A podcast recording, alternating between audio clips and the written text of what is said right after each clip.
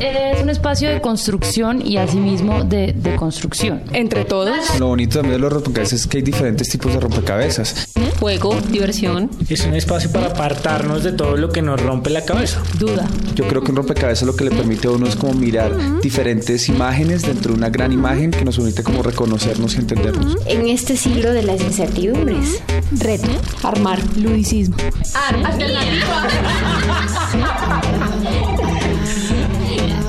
En apariencia podemos parecer todos iguales, pero fijándose uno un poquito más, empieza a ver una cantidad de gamas que son distintas.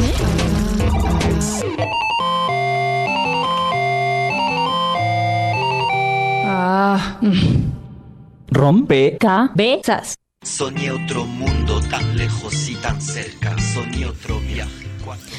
Bueno, un saludo muy, muy especial a todos los oyentes, a todas las personas que en este momento se conectan con nosotros, con otro nuevo rompecabezas, se sientan aquí a la mesa y construyen un rompecabezas con nosotros. Rompecabezas, muchas voces, otras formas de vernos. Mónica, muy buenas noches. Buenas noches, Rocío. Saludo a todos los oyentes que están con nosotros en Javeriana Estéreo, en Ecos de Pasto, en 1430, en La Cometa, en Tierra Alta, en toda Colombia. Bueno, ya son efectivamente muchas emisoras, cinco emisoras que nos están transmitiendo en rompecabezas a todos los oyentes entonces de Javeriana Estéreo, 1430 AM, Ecos de Pasto, La Cometa en San Gil Santander y la emisora Sergio Restrepo en Tierra Alta Córdoba. Les damos la bienvenida.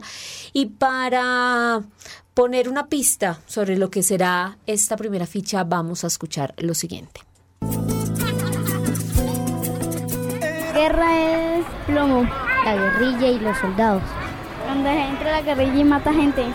Era un niño, soñaba y pensando ganar. Guerra cuando viene y se mete la guerrilla y mata a todo el mundo o la secuestra.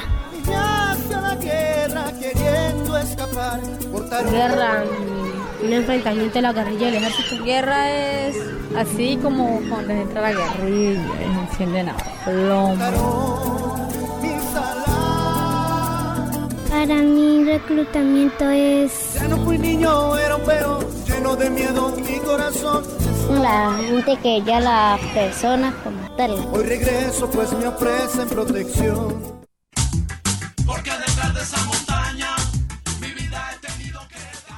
Bueno, pues ahí está puesto el tema, el rompecabezas que eh, construiremos en el día de hoy.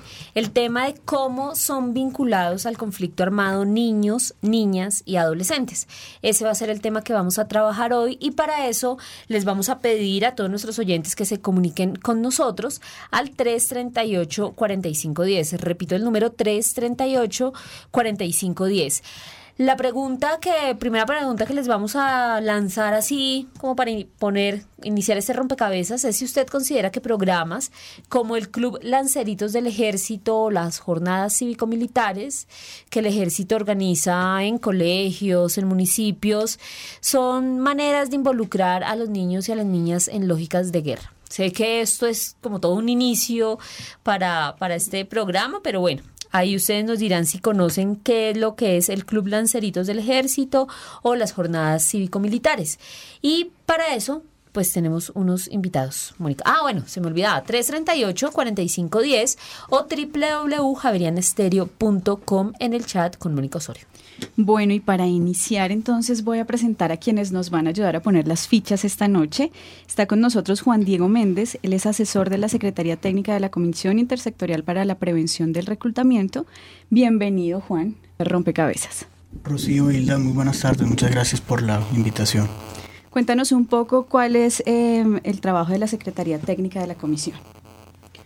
Pues mira, desde la Secretaría Técnica de la Comisión, que fue creada mediante el decreto 4690 de 2007, se establece que esa Secretaría Técnica de la Comisión Intersectorial para la Prevención del Reclutamiento y la Utilización de Niños, Niñas y Adolescentes por grupos organizados al margen de la ley va a ser en efecto ejercida por la Vicepresidencia de la República.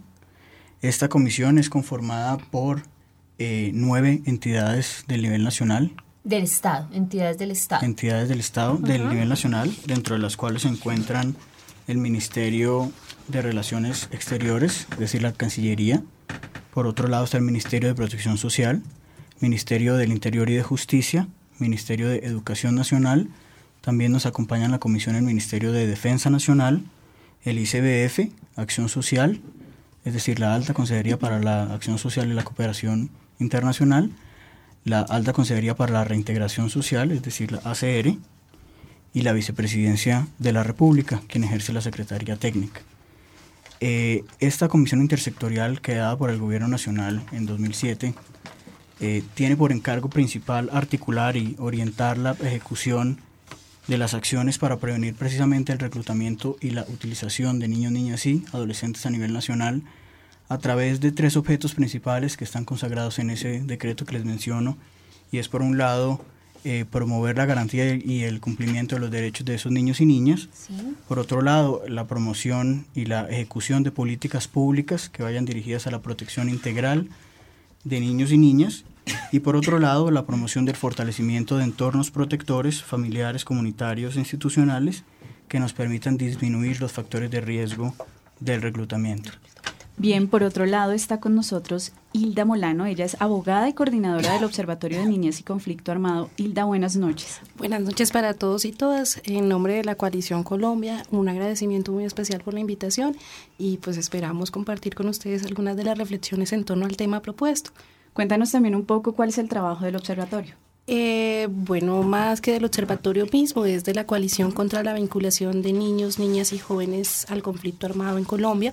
El observatorio es parte de ese espacio en primera instancia, contarles que es una plataforma de convergencia de organizaciones de la sociedad civil, donde en este momento hacen presencia 11 organizaciones cuyo mandato y trabajo es eh, adelantar acciones por los derechos de los niños, las niñas y los jóvenes, con especial énfasis en las afectaciones o en cómo disminuir las afectaciones que ha tenido el conflicto armado en ellos y ellas.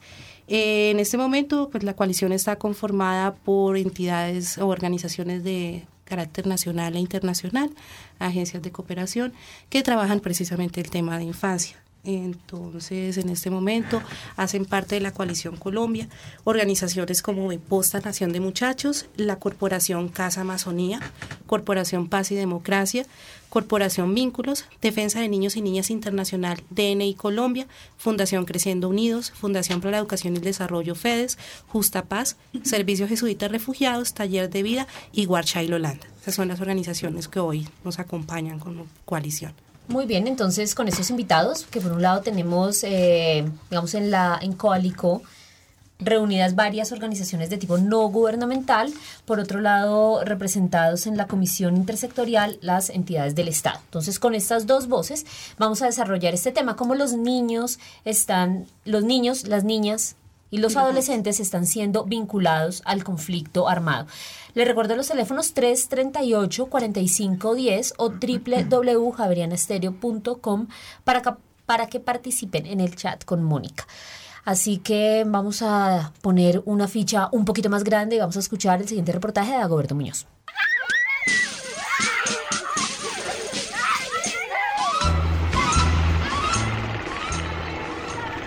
Armas por juguetes, jornadas de estudio por noches de vigilia, amigos de rondas por colegas de combate.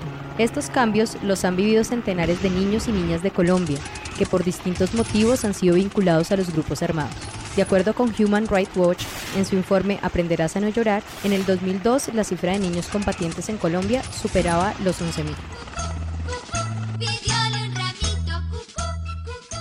Patricia Buritica, perteneciente a la Comisión Nacional de Reparación y Reconciliación, explica cuáles son los diferentes tipos de vinculación de niños y niñas al conflicto armado.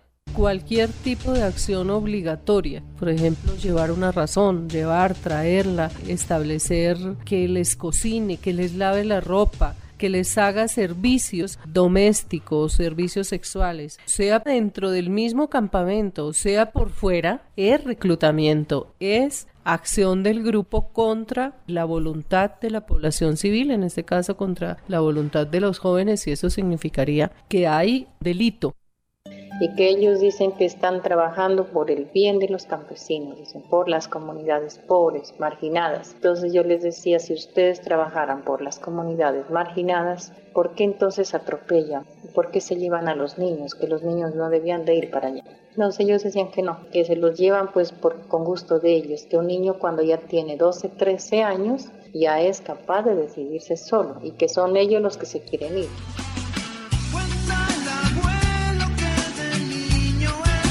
La coalición contra la vinculación de niños, niñas y jóvenes al conflicto armado, en su informe Niñez y Conflicto Armado, reportan que a mediados de 2002 entre 500 y 800 jóvenes indígenas estuvieron vinculados a las FARC. ¿Cuál es la situación actual del fenómeno de vinculación en Colombia? Ana María Jiménez de la Coalición contra la vinculación de niños, niñas y jóvenes al conflicto armado, Coalico.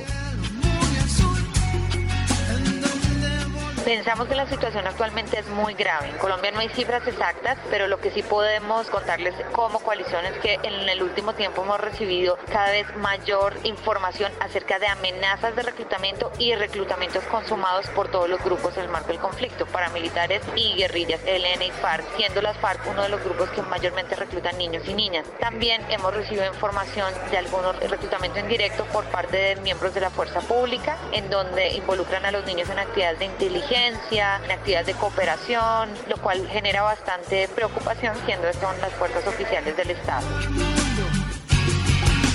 ¿Cuáles son las razones por las cuales los niños y niñas son vinculados al conflicto armado? Beatriz Linares, asesora del vicepresidente de la República para la Comisión de Prevención del Reclutamiento de Niños y Niñas a Grupos Armados Ilegales.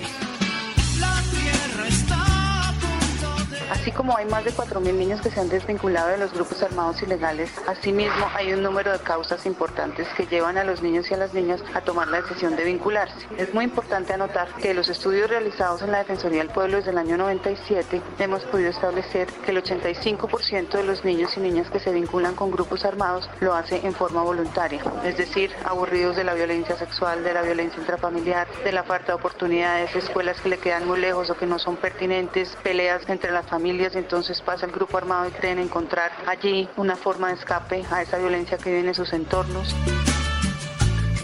Un tema muy crítico y muy importante que hemos encontrado es el gusto de los niños y las niñas por las armas y los uniformes, como si fuera la única forma que han encontrado ellos o ellas para que sean reconocidos como personas, el hecho de portar un arma y un uniforme. Es un panorama multicausal, es un panorama donde no hay una sola causa, sino una multiplicidad de causas, lo cual hace también que el Estado tenga que intervenir desde otros ámbitos, que no sea solamente atacar a los grupos armados ilegales, desde proyectos de seguridad, sino cómo el Estado tiene que empezar a construir oportunidades desde el ámbito social y desde el ámbito de la garantía de los derechos humanos para que efectivamente se pueda hablar de una protección.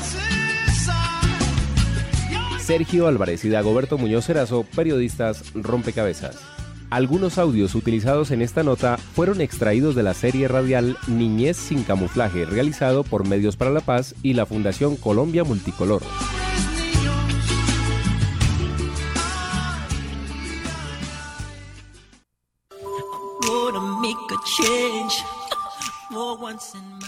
Bueno, pues estaba puesta ahí la primera pieza de este rompecabezas que vamos a comenzar a reflexionar y a discutir. Recuerda el teléfono 338-4510 o www.javrianastereo.com. Bueno, ¿de qué estamos hablando, Hilda, de Coalico? ¿De qué estamos hablando cuando hablamos de vinculación? Porque generalmente asociamos vinculación a la pertenencia de niños a grupos armados como tal, es decir, militando, digamos, en la toma de armas. Nos imaginamos niños ahí. Pero en la nota escuchábamos otros tipos de, de vinculación que no sé qué tanto los tengamos tan claros, pues todos los oyentes. Como decía Patricia Buritica, llevar una razón, eh, que niños tengan que cocinarle a grupos armados, que lavarles la ropa, hacerles servicios domésticos o servicios sexuales, sea dentro del mismo campamento o por fuera del campamento. Entonces, para que nos expliques un poco estas dos formas de vinculación, si se puede hablar así. Bueno, desde la coalición hemos venido trabajando esa noción de vinculación, tratando de ampliar un poco lo que podemos entender como la vinculación de los niños y las niñas al conflicto armado. En esa medida eh, hemos visto cómo el, pues el, el, imaginario colectivo y para el entendido general es vinculación como aquellas acciones solamente que implican la incorporación efectiva de los niños y las niñas a las filas de los grupos armados. Eh, ya en la, eh, como en el seguimiento de la situación, lo que evidenciamos es que esa vinculación no es solamente la forma como los niños están en la guerra, eh, es la forma directa efectivamente, el hacer parte de las fuerzas, de, de, las fuerzas de los grupos, de las filas como tal, como combatientes. Pero eh, precisamente como decían las personas entrevistadas en la pieza anterior, eh, la, la, vinculación es mucho más amplia y esas formas indirectas eh, que ponen también en riesgo a los niños y las niñas en el marco del conflicto son las que pues poco a poco hemos ido como identificando, eh, caracterizando y son eh, precisamente como esas otras tareas que también se dan en el marco de la guerra y que van siendo parte del involucramiento de los niños y las niñas al conflicto.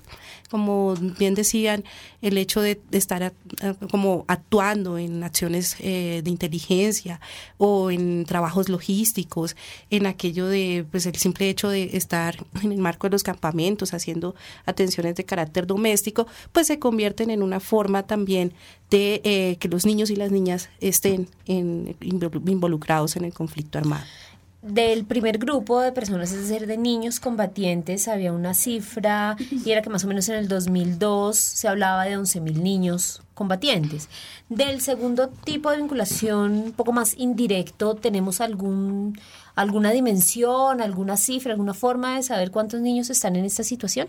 No, esa es realmente una, una cifra anónima eh, realmente no se ha logrado, por ejemplo, avanzar en términos de llegar a una cifra que nos dé cuenta de cuáles son, el, cuántos son los niños y niñas vinculados directamente mucho más en el caso de las situaciones indirectas es más difícil el acercamiento a un tipo de cifras. Y pues además que en Colombia esta es precisamente uno de los temas que en la materia de niñez y conflicto armado eh, generan más discusión y preocupación. Y es la falta de acercarnos a cifras que nos lleven a pensar en, qué nivel están los, los, el fenómeno como tal. Entonces sí, frente a la vinculación indirecta no tendríamos cifras cercanas de, de, pues, de ninguna fuente que nos pudiera dar cuenta como en qué nivel está. Voltee esa ficha. Amigo de joven, víctima de reclutamiento. Tenía un amigo que pues manteníamos muy juntos para arriba y para abajo. Él había perdido un grado, ¿no? Él se quedó en séptimo y entonces resulta que pues la familia le reprochaba, ay, que usted es un vago que aquí va al colegio. Entonces, pues como acá el paramilitarismo en esta zona es muy común. Entonces llegó esa persona y le dijo, es como, oh, ¿tiene plata? Dijo, pues no. Ah, bueno, yo le voy a contar la verdad. Le dijo, yo soy paramilitar. Y eso es muy bacano. Míreme, aquí haciendo nada, hablando con usted. Y me pagan tanto mensual. Él dijo, uy, ¿de verdad? Le dijo, sí, camine. Dijo, si quiere vámonos mañana. O ya. O espero su llamada. aquí está mi número y me llama y usted me dice. Entonces él dijo, pues yo lo voy a pensar. Dijo, hágale, piénselo. Mas sin embargo, yo paso este fin de semana y lo invito a tomarnos algo. Plata es lo que me sobra. Entonces él se empezó como a convencer. Dijo, uy, este hombre con toda esta plata y, y aquí haciendo nada. Esto es bueno. Y fue y me contó. Me dijo, oiga, ¿cómo le parece que me dijeron esto y esto? Yo le dije que no, que eso era una mala idea y que no lo hiciera que mejor buscara trabajo así sea de jornalero en una finca o algo. Entonces yo pensé que mi amigo pues no, no se iba a ir, pero no, él sí decidió irse y un día llamó y dijo, amigo, nos vemos, eh, yo cuando regrese regresó con plata. Dijo, no, ya tomé la decisión y se fue. Durante dos años no subimos nada de él, hasta que hace poco regresó, sin plata, diciéndome que, que, no me fuera a ir por nada del mundo para allá, que esa persona que, que lo había invitado a él se había retirado pero que seguía trabajando así de esa forma, enviando muchachos para allá. Niñez sin camuflaje, una producción de Medios para la Paz y Fundación Colombia Multicolor, con el apoyo de la Unión Europea.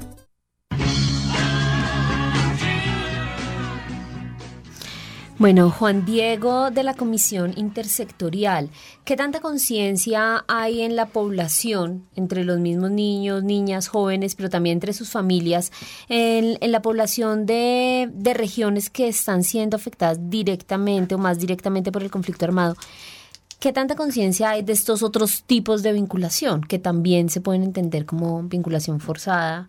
al conflicto armado. Y también diría yo también importante saber si se conciben eh, desde la, comisión para la atención, ¿no? Ya de los niños que están desvinculados, si hay de alguna manera una atención especial, así no hayan tenido las armas, si participaron en este tipo de vinculación, si hay alguna atención de parte del Especial del Estado, Estado. para eso. Juan Diego. Bueno, mire, yo quisiera, si me lo permite, mencionar algo muy importante eh, para que no quede tampoco en el aire sobre esta primera nota que nos presenta nuestro compañero Dagoberto y cómo esta señora campesina menciona que algunos miembros de los grupos les mencionan cómo eh, adolescentes y niños de entre 12 y 13 años tienen ya la capacidad para decidir si efectivamente ellos quieren irse o no con los grupos. Me parece que es importante eh, que se entienda y que se sepa que, que eso sería en el lenguaje de los abogados una decisión nula de pleno derecho. ¿Cierto? Y no porque, no porque los niños o las niñas sean eh, incapaces de ejercer en este caso su autonomía, ¿cierto? Sino porque el Estado y la sociedad en su conjunto no pueden, no podemos permitir que los niños, las niñas y los adolescentes vayan en contra del ejercicio de sus propios derechos. O sea, que estén tomando ese tipo de decisiones a esa edad. Exacto, es una, es una, es un eh, consentimiento que en este caso se ve viciado, porque no es un consentimiento libre, no es un consentimiento informado, haciendo referencia, digamos, a la experiencia última hora de la nota con relación a, a esa falsa verdad que en este caso eh, los eh, grupos armados al margen de la ley intentan eh, a través del enamoramiento meterle a los adolescentes, ¿cierto? Para que Sí. una vez estén vinculados a esos grupos se den cuenta de una realidad que es diferente. Entonces, de pronto, en un primer momento mencionar eso, el Estado y la sociedad no puede permitir que los adolescentes vayan en contra del ejercicio Tomen ese de tipo de sus propios derechos, ¿cierto? En relación eh, con la percepción, digamos que, que es, como lo mencionaba nuestra compañera Hilda, es muy difícil eh, tener una cifra, es muy difícil tener una magnitud tanto sobre el reclutamiento, digamos, de un tipo clásico, que es el que tú mencionas, Hilda, que es de forma directa, como, como aquel reclutamiento de tipo indirecto, digamos que Pero nosotros... sí, desde así no gobierno- tengamos una cifra que, que tanta conciencia han percibido ustedes en la gente, que una, una señora, una mamá diga así, mi hija tiene que lavarle la ropa a este grupo armado que pasa por acá, eso es un tipo de vinculación, y qué tanta, la pregunta que plantea Mónica, atención hay de parte del Estado a familias que están en esa situación. Yo te respondo, si me permites, lo primero, con respecto a la percepción. Y es precisamente eh, la invisibilidad que hay incluso por parte de las mismas familias, ¿cierto? De esta segunda forma que nosotros denominamos, como te decía, utilización. Y es como eh, el niño o el adolescente duerme en su casa, sale por la mañana, es utilizado por la banda, es usado como campanero, es utilizado para el transporte de armas, para esconder o llevar de un lado a otro sustancias psicoactivas, etcétera, pero por la noche vuelve nuevamente a su casa, duerme en su casa y además de eso llega con plata entre el bolsillo, ¿cierto? Entonces, mamá y papá no preguntan por la noche usted en dónde estuvo, usted qué hizo, sino que es algo que a veces, incluso en las mismas familias, es socialmente aceptado. Entonces, eso incrementa y con eso pues pretendo responderte tu pregunta, la, la, la percepción y la dificultad de que la problemática de la utilización en las regiones, sobre todo en este caso en las zonas urbanas, que es donde más se presenta este fenómeno, a diferencia del, digamos, directo o reclutamiento clásico, que es más presente en las zonas rurales, eh, de, de, de, de ver cómo esta problemática es muy difícil de visibilizar frente eh, particularmente a las acciones. A las eh, acciones no de sé parte del si- Estado. Hay eh, particularmente, no solamente frente al reclutamiento, sino frente a la utilización también, Sí. eh, principalmente cinco líneas que se han dado en materia de respuesta frente al Estado, una de las cuales es desarrollada principalmente por la Comisión Intersectorial y que hace relación a la prevención, de prevención. que este tipo de vulneraciones a los derechos en general de niños, niñas y adolescentes ocurran. Los ciudadanos opinan en rompecabezas. ¿Usted considera que programas como el Club Lanceritos del Ejército, las jornadas cívico-militares y las jornadas de sensibilización en colegios son formas de involucrar a los niños en la lógica de la guerra? De pronto sí, porque si los, eh, chicos no tienen claro por qué están los militares en sus colegios, entonces ellos pueden llegar a pensar de cosas de violencia. Sí, es que las jornadas cívico-militares lo que quieren decir es a los niños como tal se los involucra. ¿Por qué? Porque les está enseñando maneras de cómo amanecer el conflicto. Y es como decirle al niño, no, el conflicto es para ayudar al país. por las jornadas que hacen. Ellos ven eso y lógicamente los niños de todas maneras se deslumbran. Entonces ahí los estás involucrando. No, yo no diría eso. Yo diría que es una forma de involucrar a, la gente y a los niños y que se den cuenta de que tienen héroes y que los héroes son los soldados, los militares. No sería justo que los niños estén viendo los soldados porque cuando están en el colegio pues tienen es como el pensamiento de jugar, estudiar, aprender, al no ser que vayan en son de darles eh, lúdicas o algo así para de pronto ens- enseñar un poquito lo del conflicto, pero sin armas porque están ayudando a que los niños vean la, la guerra y el país que tenemos. Rompe. Cabezas.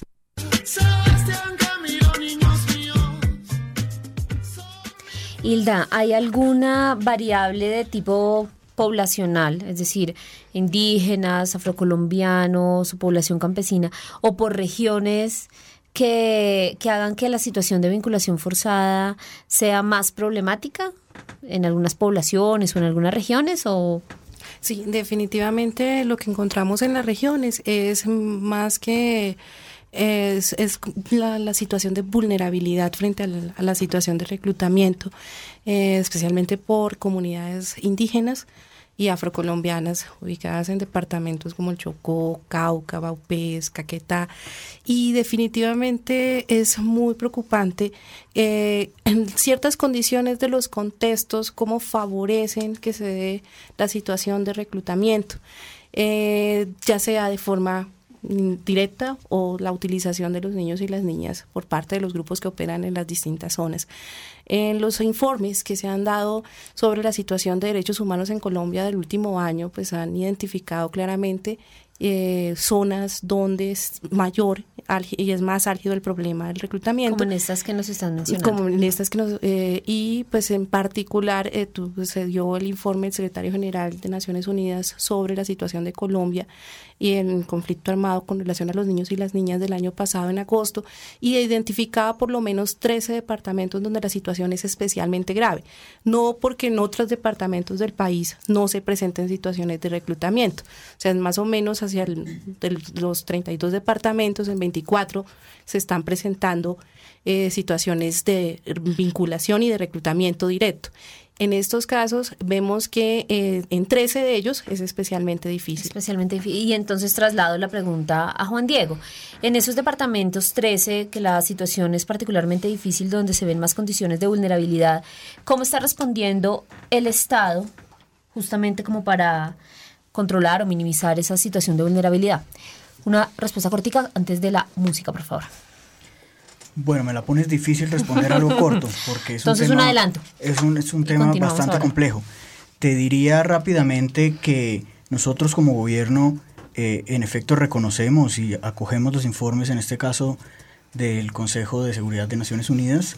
No obstante, nosotros eh, debemos eh, priorizar todo el territorio en los cuales tenemos esa problemática. Entonces, Además de esos 13 departamentos en los que se mencionan en el informe, nosotros como Gobierno Nacional, como Secretaría Técnica de la Comisión Intersectorial, estamos en 31 departamentos, menos en este caso San Andrés y Providencia, en los cuales desarrollamos unas estrategias particulares de prevención que apuntan a prevenir el reclutamiento, pero te diría rápidamente que lo que no podemos nosotros es eh, priorizar acciones en estos 13 departamentos, sino que nos concentramos en todo el territorio nacional.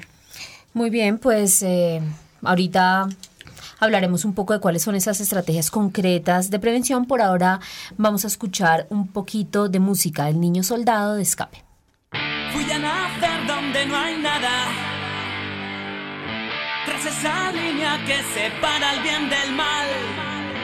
Mi tierra se llama miseria. Y no conozco la palabra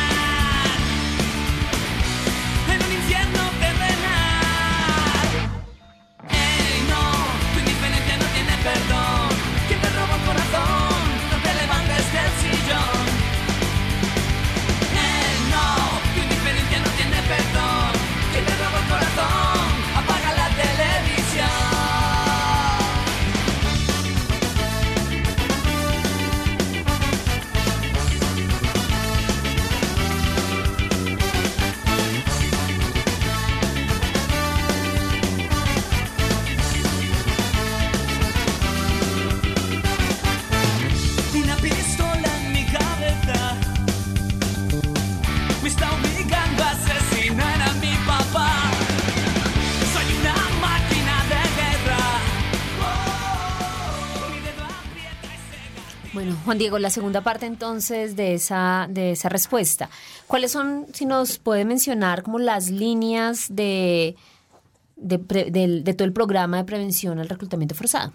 Gracias. Si me permites entonces, Rocío, desarrollar un poquito más esa respuesta, tendría que decirte entonces que eh, la focalización nuestra responde a una fórmula que es la puesta en marcha desde la Comisión Intersectorial y es eh, si nos estamos dando cuenta a través de todos estos estudios eh, que son el 85% de los niños y las niñas los que se vinculan, digamos, entre comillas, de forma voluntaria a estos grupos, la puesta en marcha nuestra corresponde a que a, un mayor número de, niños, niñas y adolescentes que tengan sus derechos garantizados, va a haber un menor riesgo, ¿cierto?, para que exista un reclutamiento y esa utilización. Entonces, en ese sentido, es que apuntan precisamente, eh, digamos, de manera general, las estrategias que son implementadas hasta la fecha en 120 municipios en 31 departamentos a nivel nacional. En términos de garantías de derechos. De la Secretaría Técnica. En términos de protección integral, de acuerdo con ese concepto de protección integral que nos menciona la ley 1098. A veces, digamos, los oyentes nos quedamos un poco, un poco en el aire cuando se habla en términos generales de garantía de los derechos o protección general de los derechos. Un ejemplo en un municipio, ¿qué están haciendo? Por en esa línea. Eh, la semana pasada estuvimos con las autoridades del departamento del Chocó y tengo que resaltarlo porque fue un evento también que tuvo eh, para nosotros como Comisión Intersectorial y para el departamento, para todas las autoridades y en últimas para niños y niñas un gran éxito y fue un foro departamental de protección integral de niños, niñas y adolescentes que desarrollamos los días 22 y 23 en el municipio de Quibdó. Ok. Bueno, pues en, la segunda parte, la segunda parte de este, de este programa, este rompecabezas que estamos tratando de organizar aquí un poco, tiene que ver con la evaluación que hizo sobre la situación de Colombia, en este caso en concreto de la vinculación de niños, niñas y adolescentes al conflicto armado, el Comité de los Derechos del Niño. Y para eso, pues, escuchemos el siguiente reportaje de Sergio Álvarez y Dagoberto Muñoz.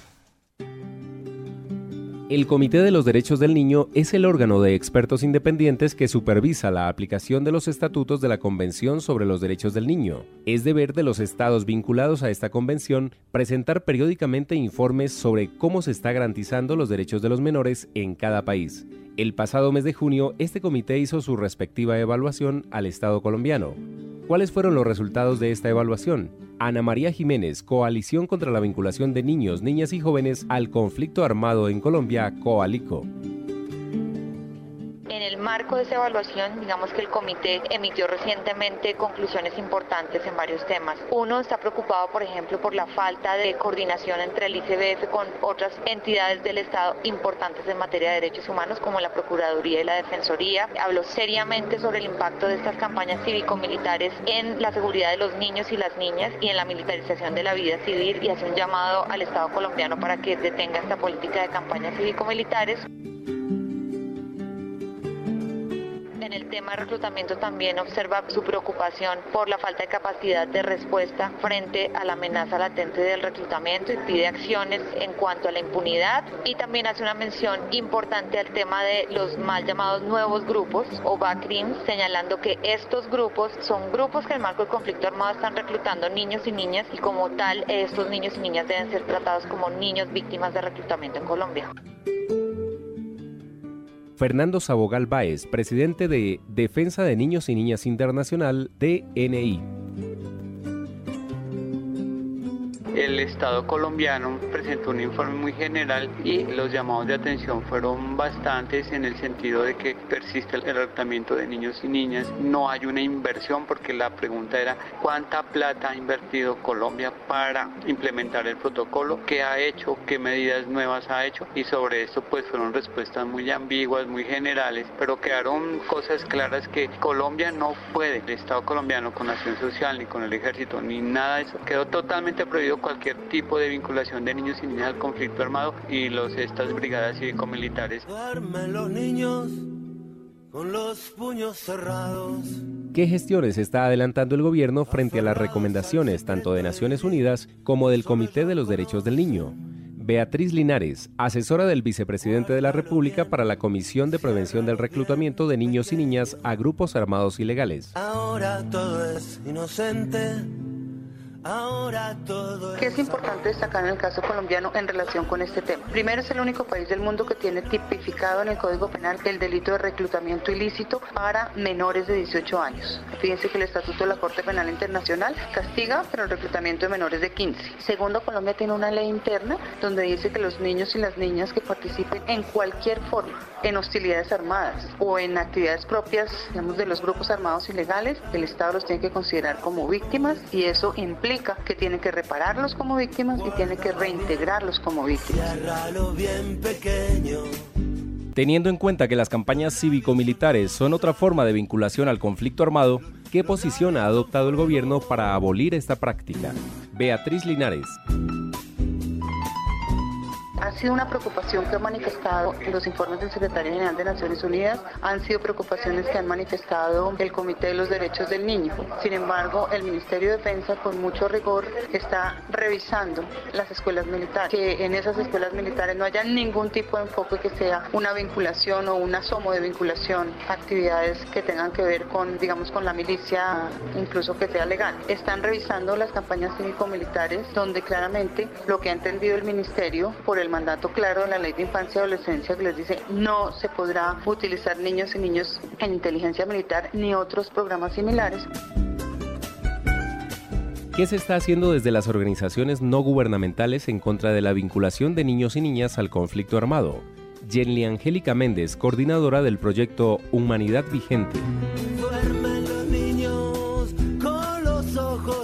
Afortunadamente hay una cantidad importante de movilización en torno a la niñez. Como decíamos anteriormente en este tema de los afectos del conflicto armado sobre niños y niñas, hay una importante movilización durante los últimos 10 años. Hay incluso una coalición contra el uso de niños como soldados integrada por varias organizaciones y hay varias organizaciones que como humanidad vigente se han dedicado a hacer seguimiento desde un trabajo jurídico, es decir, a atender y a tratar de aportar a la superación de la impunidad en casos de violaciones a derechos de los niños desde acciones jurídicas. También hay iniciativas como el movimiento de los niños, que es un movimiento que se está iniciando para buscar que los niños y las niñas tengan su protagonismo y que puedan ellos mismos hacer sus, reivindicaciones en favor de los niños. Así que hay un universo amplio que creo que va construyéndose y va fortaleciéndose paulatinamente en defensa de los niños y las niñas. Que el mundo exhibe. Sergio Álvarez y Dagoberto Muñoz Erazo, periodistas Rompecabezas. los bien pequeños.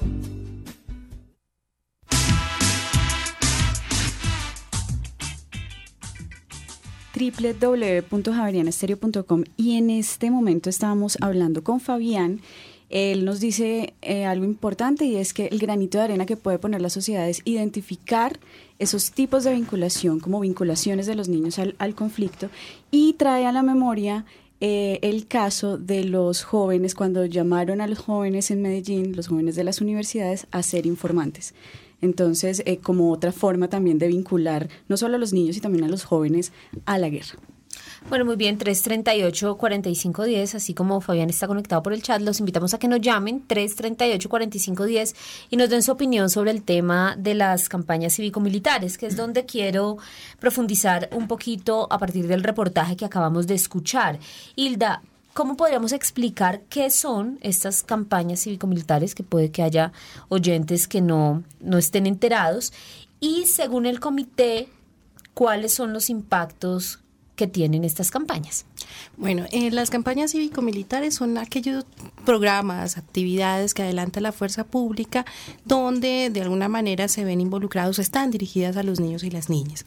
Eh, tenemos eh, pues actividades que tienen que ver con la presencia en los establecimientos educativos, la, la, la, invitación a que los niños y las niñas vayan a las guarniciones militares, momentos donde en determinadas fiestas, como pues, aprovechando los días de fiesta patria, eh, la, pues la uniformar, uniformar a los niños y las niñas con prendas de, uso militar.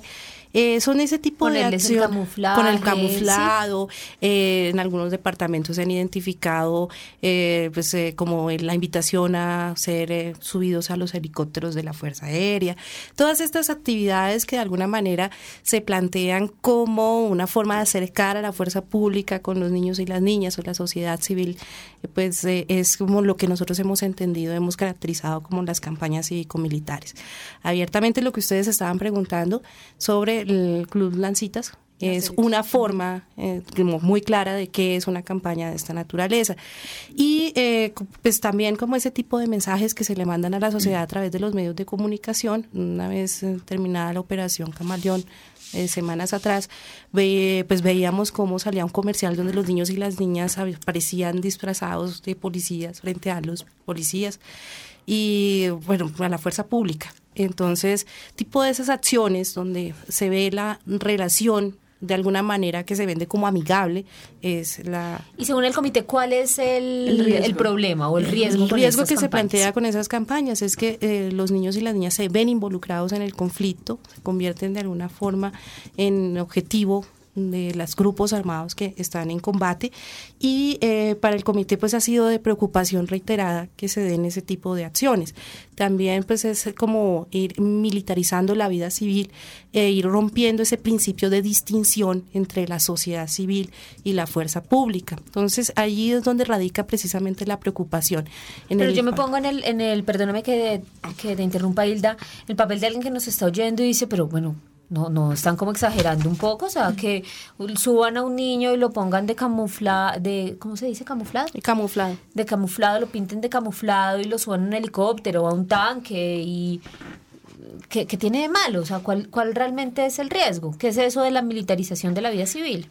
En esos casos, pues aparentemente como que las acciones fueran positivas y llamarían la atención de los niños y las niñas y una forma diferente de encontrarse con el conflicto, pero lo que en la práctica se da es la oportunidad para que se den otro tipo de utilizaciones de los niños y las niñas en el conflicto. Es el caso de acciones de inteligencia que se aprovechan como en ese tipo de espacios, acciones eh, que tienen que ver como con la, la, la, la- bueno, eh, ir haciendo como esas preguntas sobre qué hace la familia, dónde están ubicados, eh, qué tipo de cosas se hacen en torno como a la vida cotidiana. Entonces aparentemente no tendría ningún problema, pero sí terminan siendo pretexto para la utilización de los niños y las niñas.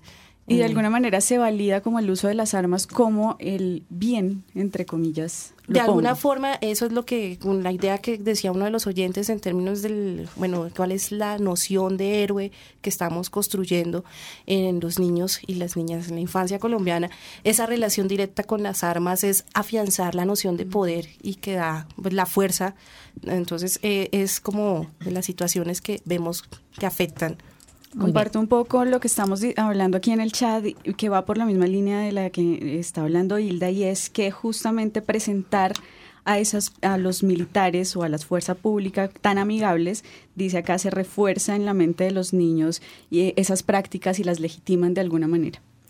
Bueno, entonces eh, la pregunta para Juan Diego. El Comité de los Derechos del Niño, si bien entiendo, ya dijo que eso era una práctica que se debía, digamos, como suspender por parte del Estado. ¿Cómo ha respondido el Estado a esta recomendación del comité? ¿Qué revisión están haciendo? Porque, perdón, complemento un poco la pregunta, escuchábamos a Beatriz Linares, pues de, de la Comisión también Intersectorial, pero la sentí un poco, bueno, se está revisando el tema, pero se está revisando el tema hasta dónde va. Mira, yo quisiera antes de entrar a responderte, que es algo bastante concreto, decir que eh, estoy de acuerdo en ese sentido con las observaciones que se han hecho. Es decir, a veces el problema que tenemos acá en nuestro país no es eh, de nuestro de- derecho positivo, sino que a veces precisamente nuestras leyes se quedan en el papel.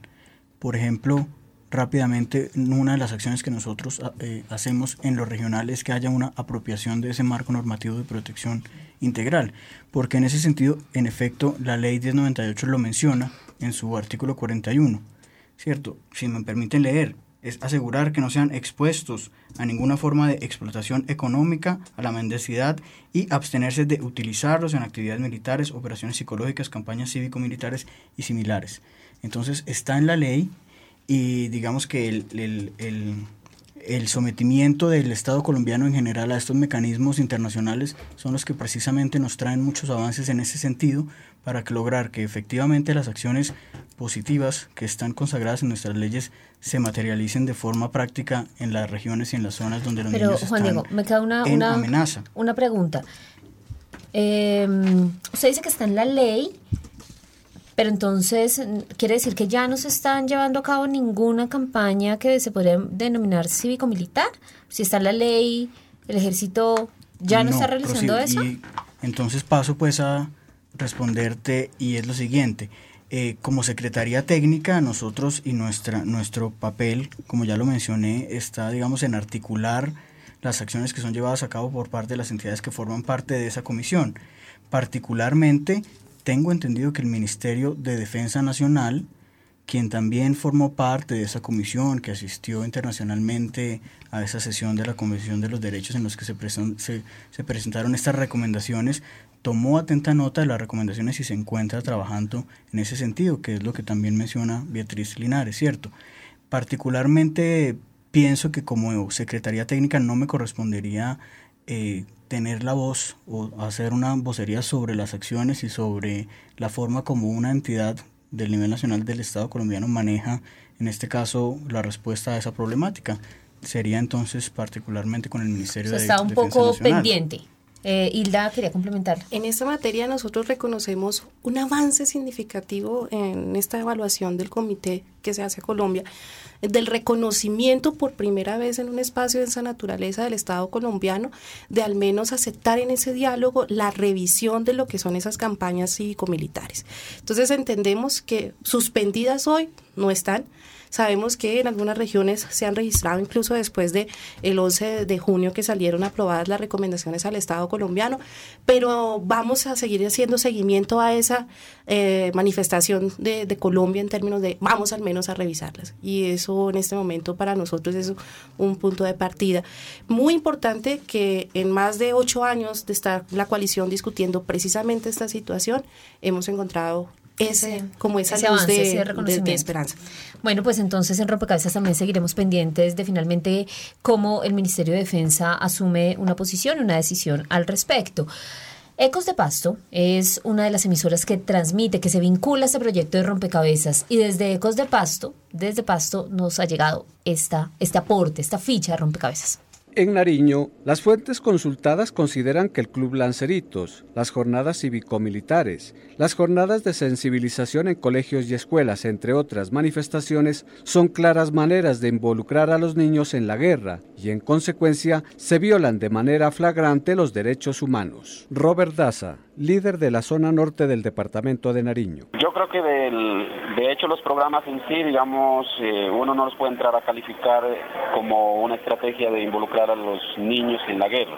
Ya es la gente o la identidad que conduce que, digamos, de una manera sutil puede empezar a estos niños a inducirlos, ¿no? Yo pienso que estas formas de organización, si las utilizamos con un sentido social, son muy importantes para que los niños aprendan a vivir en comunidad, el respeto hacia las demás personas, el respeto por la libertad de las otras personas y de esa manera ser eh, ciudadanos sociables y tener la facilidad de comunicarse, de interrelacionarse con otras personas sin utilizar la violencia. Marta Melo Delgado, defensora de derechos humanos en Pasto. Perfectamente bien definido. Estas dinámicas significa no solo meter a la población civil, sino una población tan inerme, tan indefensa como son los niños. Y precisamente esto es prohibido por el derecho internacional humanitario, vincularlos y mucho más a la niñez que termina siendo víctima a partir de esto. Esto es prohibido internacionalmente. Sin embargo, este tipo de campañas se han adelantado durante todo el gobierno de Uribe, se han consolidado como una estrategia dentro de la seguridad democrática también y se esconde bajo la prestación de ciertos servicios de odontología, jornadas recreativas, sí, una serie de cosas, pero convierten prácticamente a la población en escudo de posibles arremetidas y generan como tal una responsabilidad del Estado. Javier Dorado, coordinador del Comité Permanente por la Defensa de los Derechos Humanos de Nariño. La sociedad civil no puede ser involucrada en el conflicto social y armado. El Estado y los organismos militares de inteligencia y de policía del Estado, amparados en la Constitución, creen que pueden hacer ese tipo de cosas, pero no nos olvidemos que eso es involucrar a la población civil en el conflicto. Para Rompecabezas les informó Mauricio de la Rosa Salazar desde Pasto.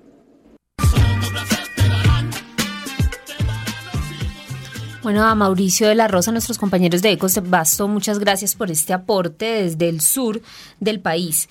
Bueno, hemos hablado de los diferentes tipos de vinculación que hay eh, de niños, niñas y adolescentes al conflicto armado.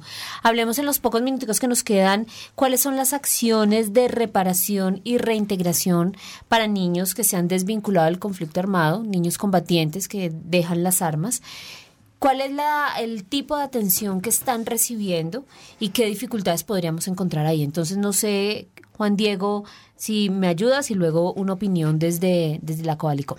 Claro que sí, mira, me gustaría mencionar eh, de forma muy general las cinco líneas generales que, que, se convierten en la respuesta del Estado colombiano frente al tema y a la problemática reconocida del reclutamiento, dentro de las cuales pues se incluye el tema de la reintegración, que es a lo que particularmente tú haces referencia pero me parece que es importante que se tenga en cuenta que también hay una acción general en relación con el restablecimiento de los derechos de estos niños y niñas desvinculados, que está a cargo del Instituto Colombiano de Bienestar Familiar, que es el programa de atención a niños desvinculados, creado en 1999 a la fecha, eh, que se han atendido. Tengo la fecha al mes de abril, son 4.552 niños.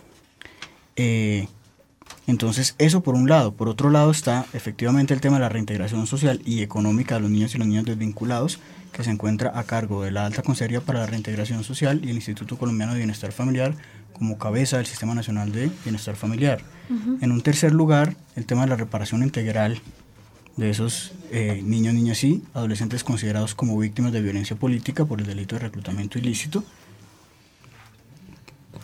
que está a cargo de la Comisión Nacional de Reparación y Reconciliación, de Acción Social y de la Fiscalía General. Sí. Eh, te puedo mencionar en cifras que está en proceso de que se haga ese proceso de reparación administrativa para un total de 303 niños de 465 casos que está evaluando en este caso la Comisión Nacional de Reparación y Reconciliación y eh, bueno, en, un, en, un, eh, en, un, en una cuarta instancia, digamos que está todo el tema de, de las instancias internacionales y el sometimiento voluntario del Estado colombiano a la evaluación y a los eh, reportes de la resolución 1612 del Consejo de Seguridad de Naciones Unidas.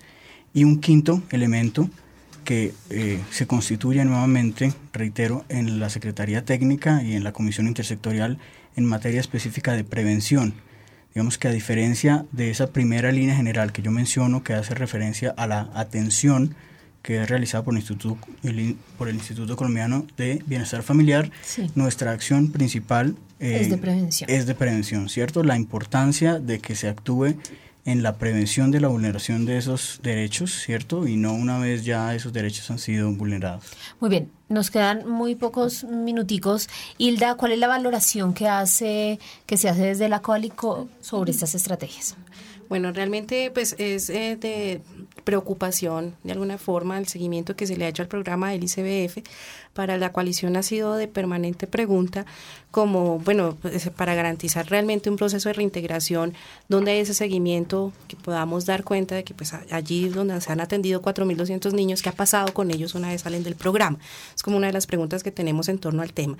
Y otra pregunta es en relación con la atención que reciben los niños víctimas del reclutamiento por otro tipo de grupos y que de alguna forma el comité hizo énfasis en buscar la no discriminación eh, de, en el marco de la atención. Es como garantizar que el programa esté abierto para niños que vengan de cualquier tipo de grupo armado que se esté moviendo en Colombia y como el comité lo reconoce, eh, sea como sea, BACRIN, bandas emergentes, como se denominen, son nuevos grupos armados que están reclutando niños y niñas, los están afectando y que de alguna manera la pregunta es que el programa, los del ICBF, pueda atenderlos en igualdad de condiciones a los que normalmente se han venido atendiendo.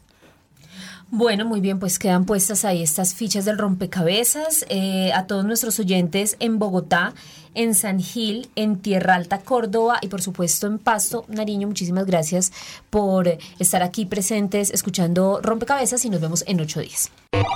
Es un espacio de construcción y asimismo de, de construcción. Entre todos. Lo bonito también de los rompecabezas es que hay diferentes tipos de rompecabezas. Juego, diversión. Es un espacio para apartarnos de todo lo que nos rompe la cabeza. Duda. Yo creo que un rompecabezas lo que le permite a uno es como mirar diferentes imágenes dentro de una gran imagen que nos permite como reconocernos y entendernos. En este siglo de las incertidumbres, reto, armar, ludicismo.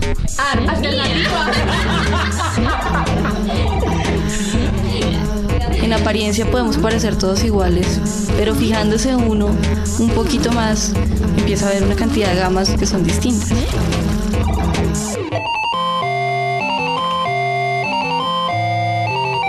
Ah.